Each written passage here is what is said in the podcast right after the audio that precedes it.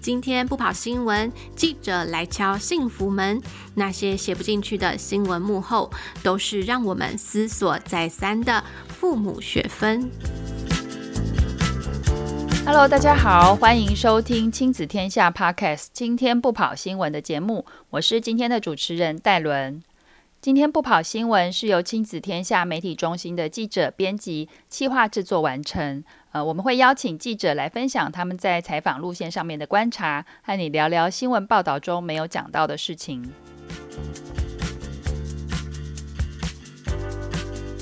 国中教育会考呢，刚好在上个周末结束了。那因为疫情的变化，我相信许多的考生跟家长，除了面对这个准备考试的压力之外，那对于这个疫情的传播上面，一定也非常的担心哦。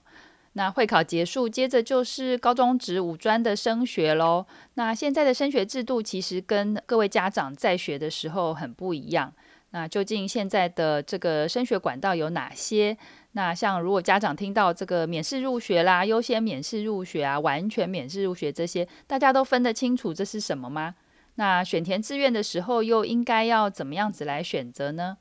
今天呢，我们邀请的来宾是亲子天下教育线的资深记者潘乃馨。那乃馨呢，要来跟听众朋友们介绍会考结束后志愿怎么填这个题目。乃馨啊，年轻有为，他在这个教育线也耕耘很多年了。那他对于这个一零八课纲大学升学考招的心智非常的熟悉。那现在呢，在亲子天下也是负责了这个国中教育会考的这个路线啊。最近乃心刚完成一个专题，是这个服务学习十年检视的这个专题。那在亲子天下的网站都能够查询得到。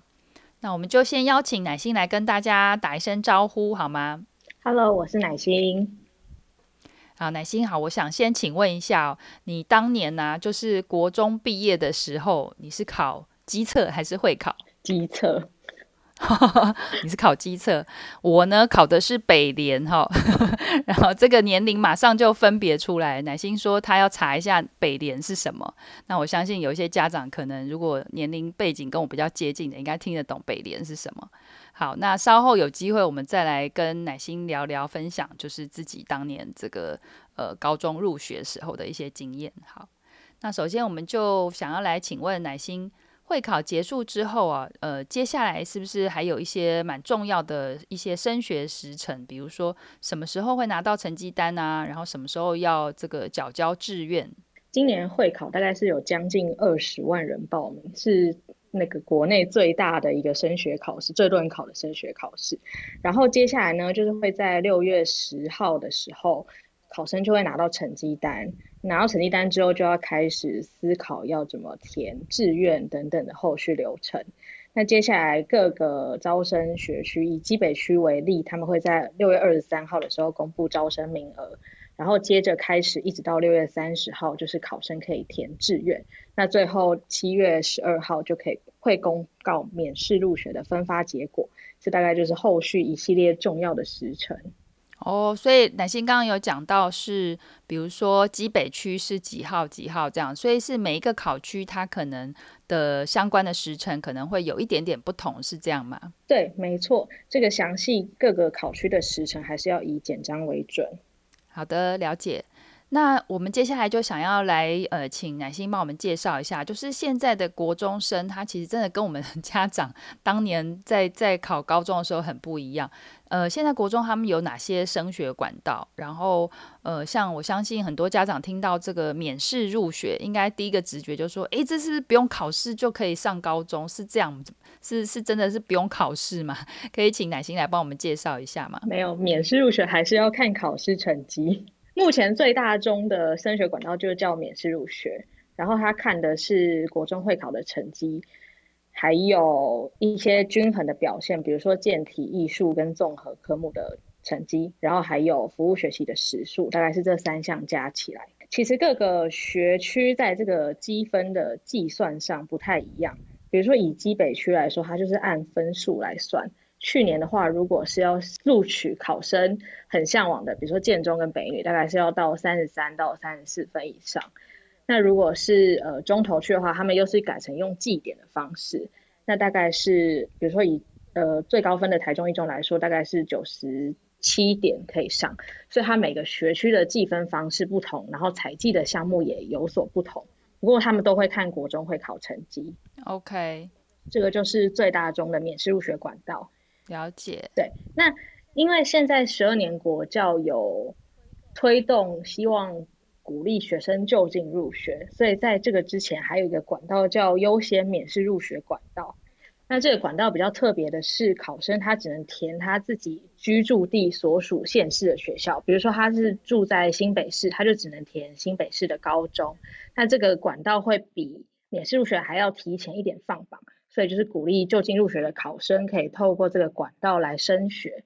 那这个管道也是在各个学区有不同的游戏规则。比如说以彰化区来说，他们就是采用配额制。所谓配额制，比如说可能像彰化女中，她去年有开了一百个优先免试入学的名额，但是它规定每呃那个县内的每个国中至多就只有五个学生能够报名上。那像基北区的话就没有这样的限制，但是他们把优先免试入学分成两类，一类最主要的是社区公立高中做的这个优先免试入学。那因为他们竞争比较激烈，所以考生其实在填志愿的时候，还是有采计会考成绩，还有刚才提到，比如说像一些志愿序啊、均衡学习或是服务学习的时数，都是会看到的部分。还有另外一类就是呃私立高中的升学，那这一类的话，它就是完全不看会考成绩，只看多元表现，所以每个学区都有不一样的优先免试入学规则，还是要请考生就是按照简章的规则来走。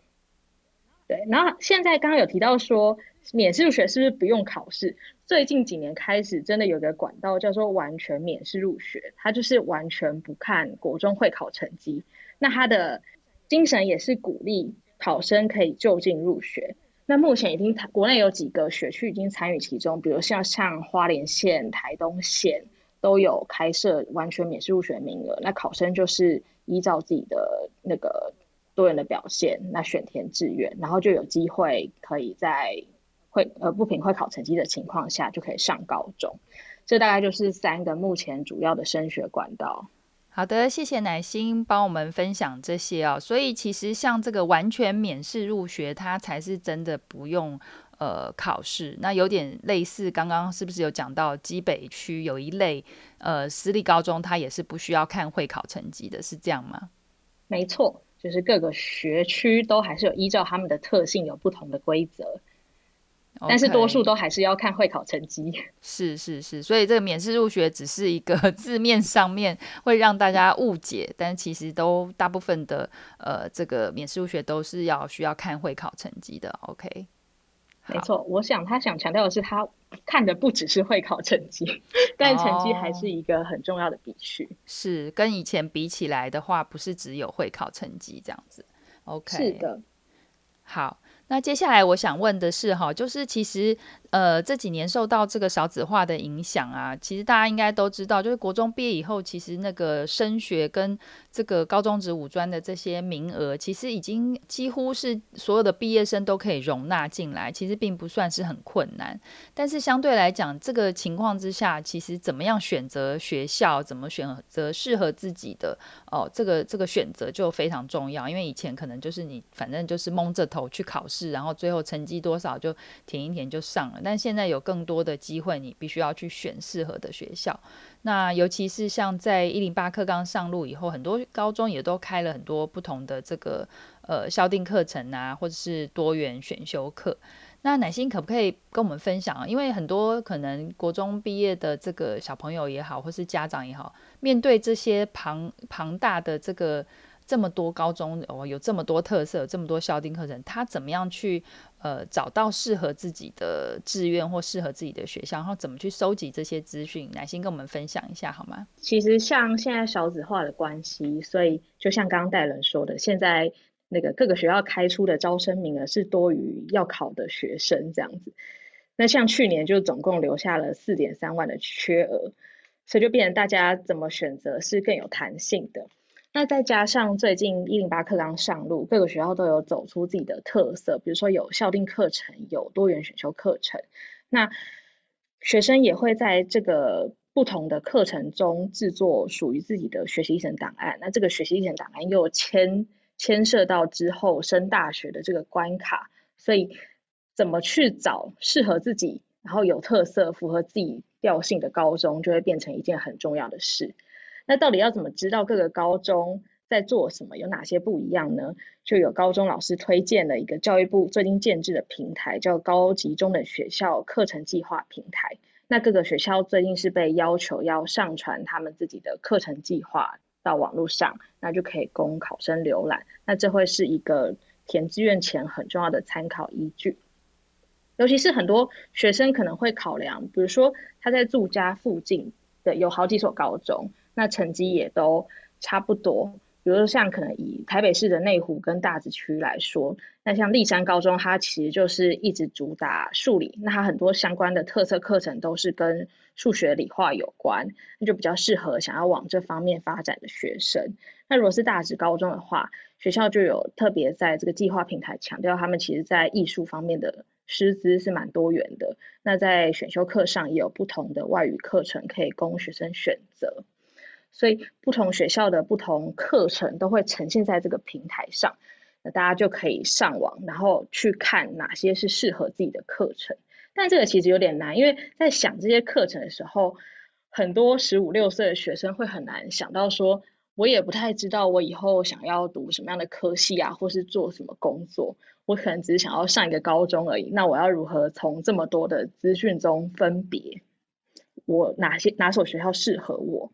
那就有辅导老师建议说，其实你可以用删去法的方式，比如说你就是看各个学校的选修课，那你可以，如果是你看到有很喜欢的，你可以先列出来，或是你有很不喜欢的，你可以先挑掉，那就是以这种就是删去法跟优先表列法的方式并进，然后找出你比较喜欢的课程，所以这会是新课纲之下一个很重要的选择学校的参考依据。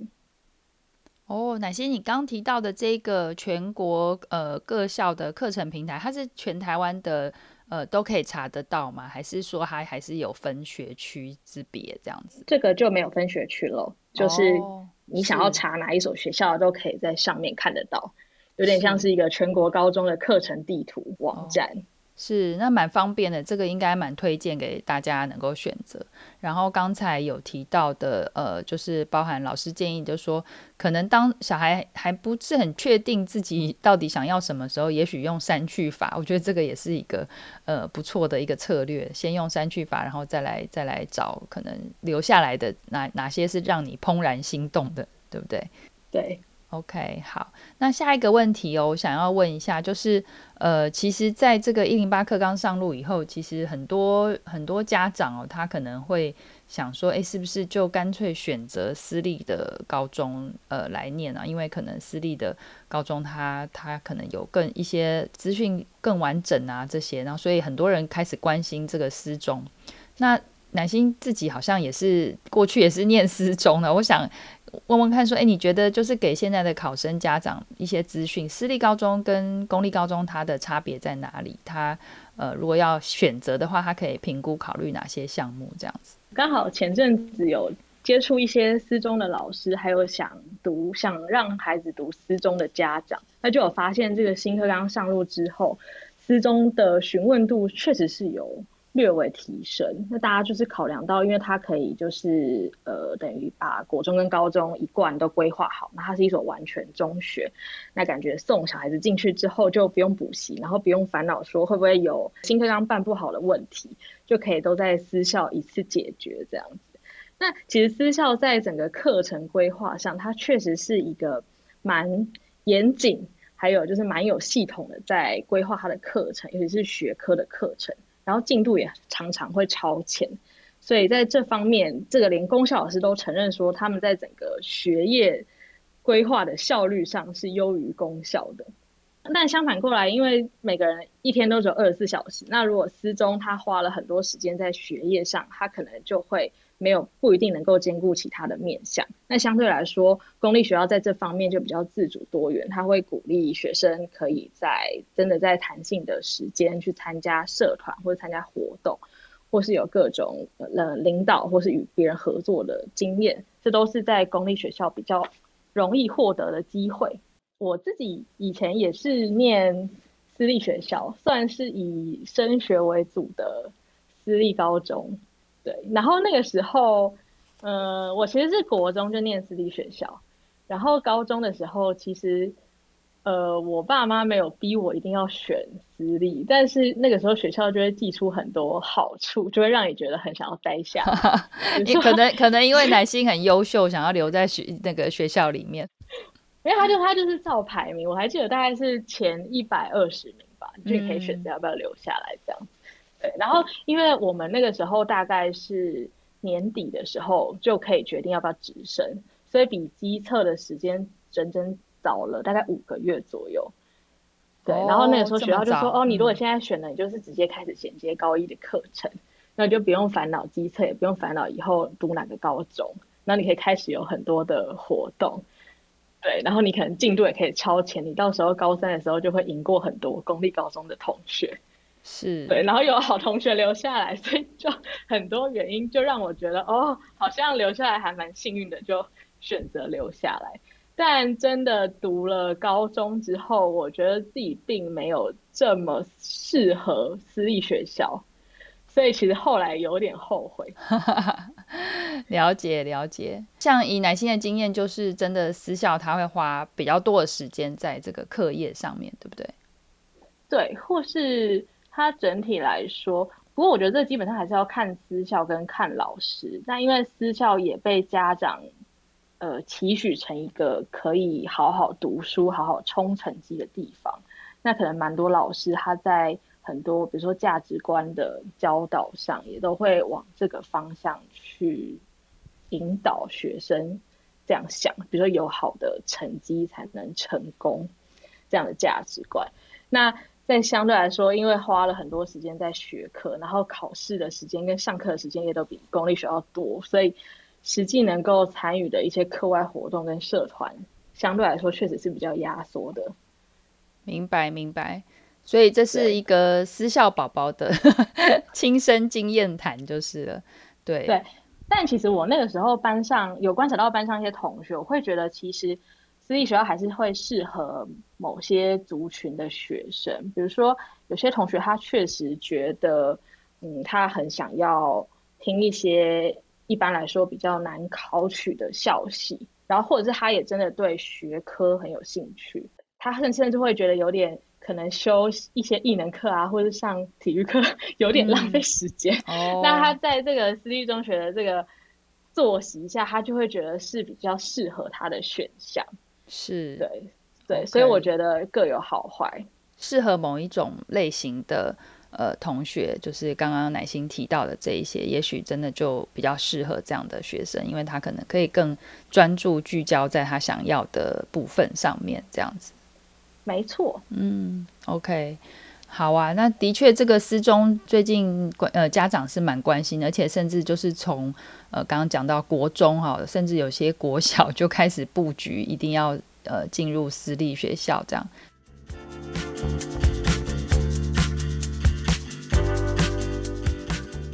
那我们再回到高中的话题啊，其实高中它还包含了，就是呃，一般来讲我们会讲这个普通高中跟现在是说技术型高中，就以前我们讲的高职。那在这个不同类型的高中之间呢，就是应该要。怎么样去做选择？那有一些孩子，他其实可能最后会考出来的分数刚好在介于这个区间，就是说，诶，他可能也可以上社区高中，那也可以到这个公立高职，可能也可以录取。那在这个落在这个区间的这个部分，呃，我不晓得奶心给这样子这一类学生跟家长有没有什么样子的建议？刚才戴伦说到这个，他可以上社区高中，又可以上公立的技高，嗯、这群就是会最犹豫他自己要读。高中还是读技高的一个族群，那我们也很好奇这个问题，然后就有实际去找了一些辅导老师来分享。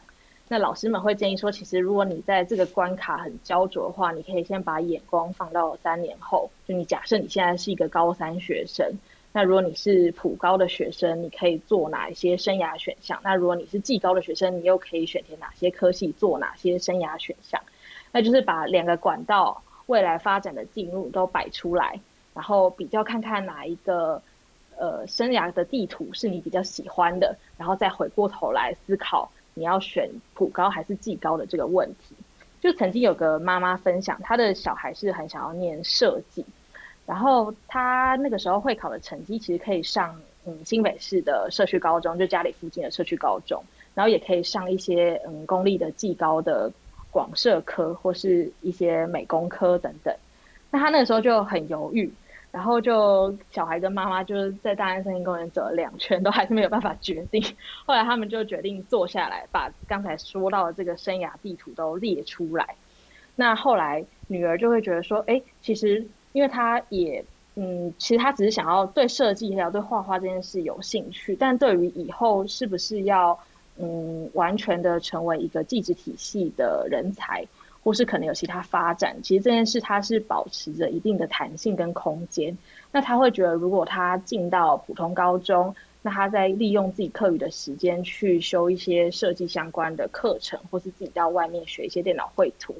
那他以后的选项会比较多。他也有高中三年的时间可以再想一想自己要做什么。所以他最后就做了一个决定，他就是选了家里附近的普通高中。然后妈妈就支持他，就是在外面学一些电脑绘图相关的设计软体。那他现在就其实过得还不错，就是在一些学校的，比如说 T-shirt 设计的竞赛啊，就有得名这样子。然后学习成档案也都呈现相关的内容，所以以后也不排除会往这方面的一般大学走。所以就是把眼光先放到三年后去思考，然后再回推过来，会是一个很好的方式。除了技高之外，还有另外的管道是五专。那五专其实就更不一样，因为五专它其实它整个编制还有它的管理上就比较像是一个小的大学，等于说你十八岁就，呃十五岁、十六岁就念大学了，这种感觉，所以会相较于技高会更适合，可能他已经很明确知道自己要往哪个方向就业，比如说他就是想要当护理师。或是他就是想要走呃工科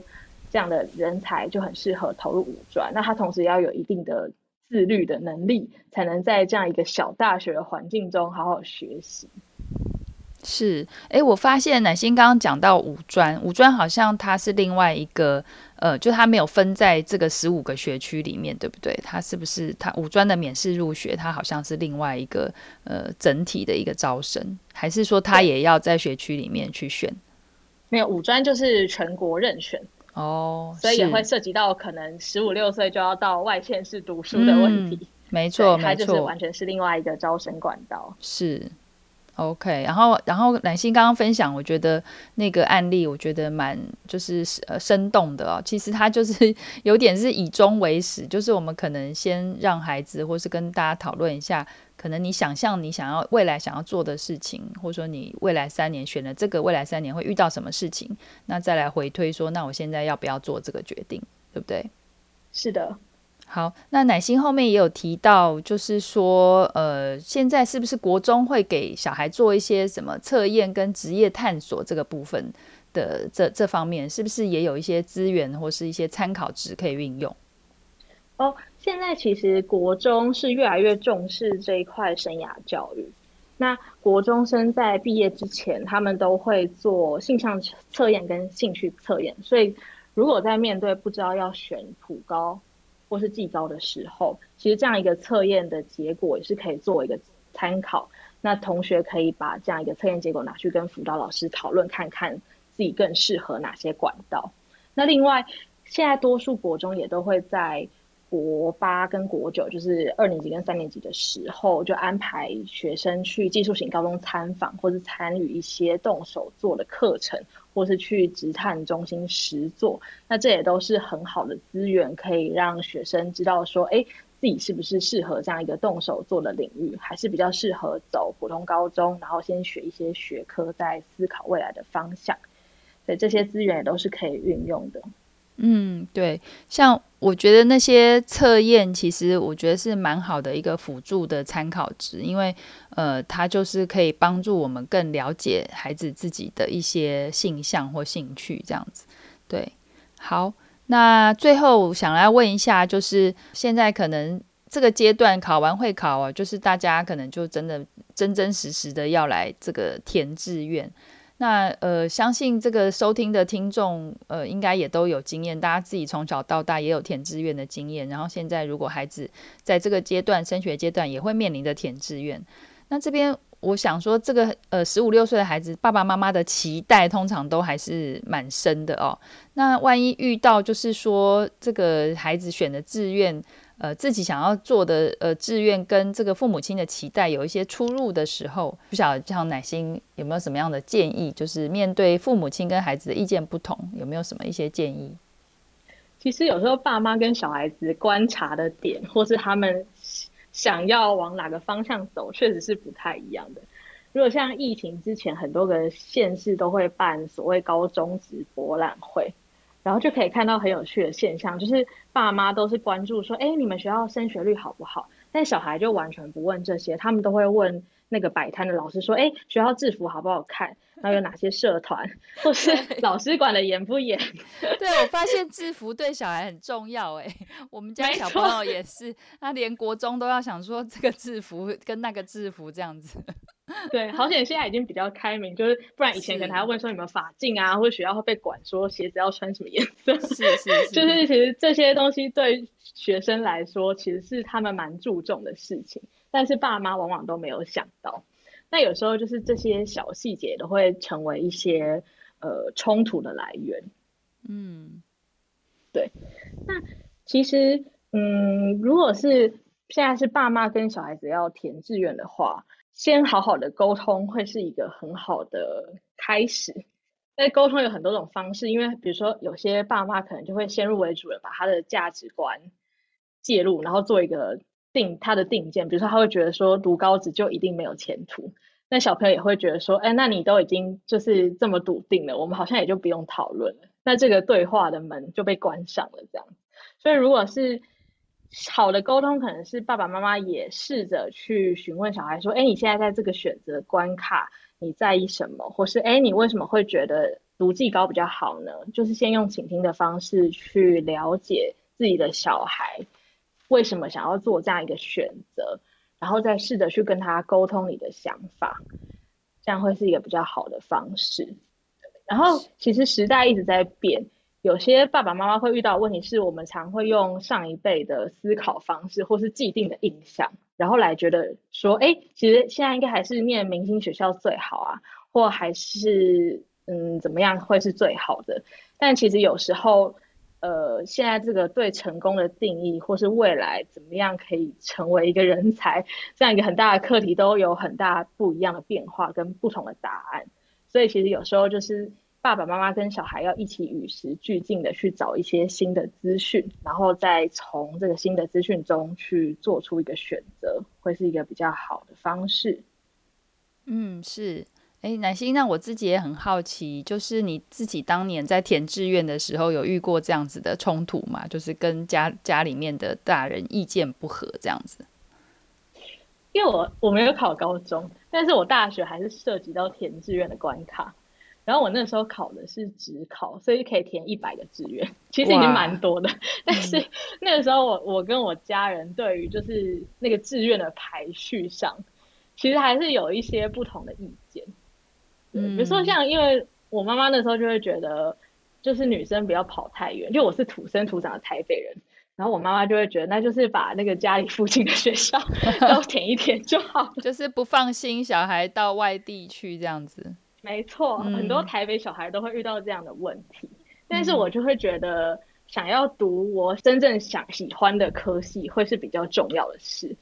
嗯、所以我们就在这个排序上就纠结了很久。后来就有几天时间，我们就决定都不要讲话，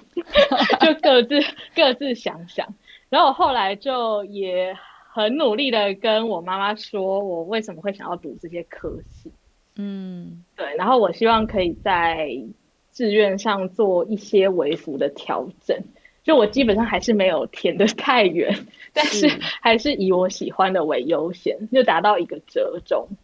哦，对，对其实这个经验也是跟大家讲，是说每一次的决定的过程都是孩子他自己长大的机会啦。如果说一直都是爸爸妈妈在帮着孩子做决定。那可能孩子就没有练习做这个决定，跟他去呃，不管是这个决定的成果，他其实都要自己去承受，呃，他就没有这样一个完整的经验。所以，其实好好的沟通跟呃帮助孩子呃跟他讨论这些，可能都会比你直接帮他做决定这样子的选择来得好，这样子。谢谢乃心跟我们分享这么多，也讲了很多自己的经验哦。那今天呃的节目大概的内容大概就走到这边。那有关会考结束之后呢，选填志愿跟选择学校应该注意什么，我们都还会在呃亲子天下的网站上面也持续的，就是有相关的新闻报道跟大家分享哦。那也祝福，希望今年的考生们都能够选择到心目中最理想的学校。那想要多看一些有关这个免试入学跟会考有关的文章，都欢迎到亲子天下来搜寻相关的关键字。谢谢大家收听今天不跑新闻，希望你喜欢今天的节目内容。亲子天下 Podcast 周一到周六谈教育、聊生活，开启美好新关系。欢迎订阅收听 Apple Podcast、Spotify，给我们五星赞一下。也欢迎在许愿池给我们回馈，我们下次空中再见喽，拜拜。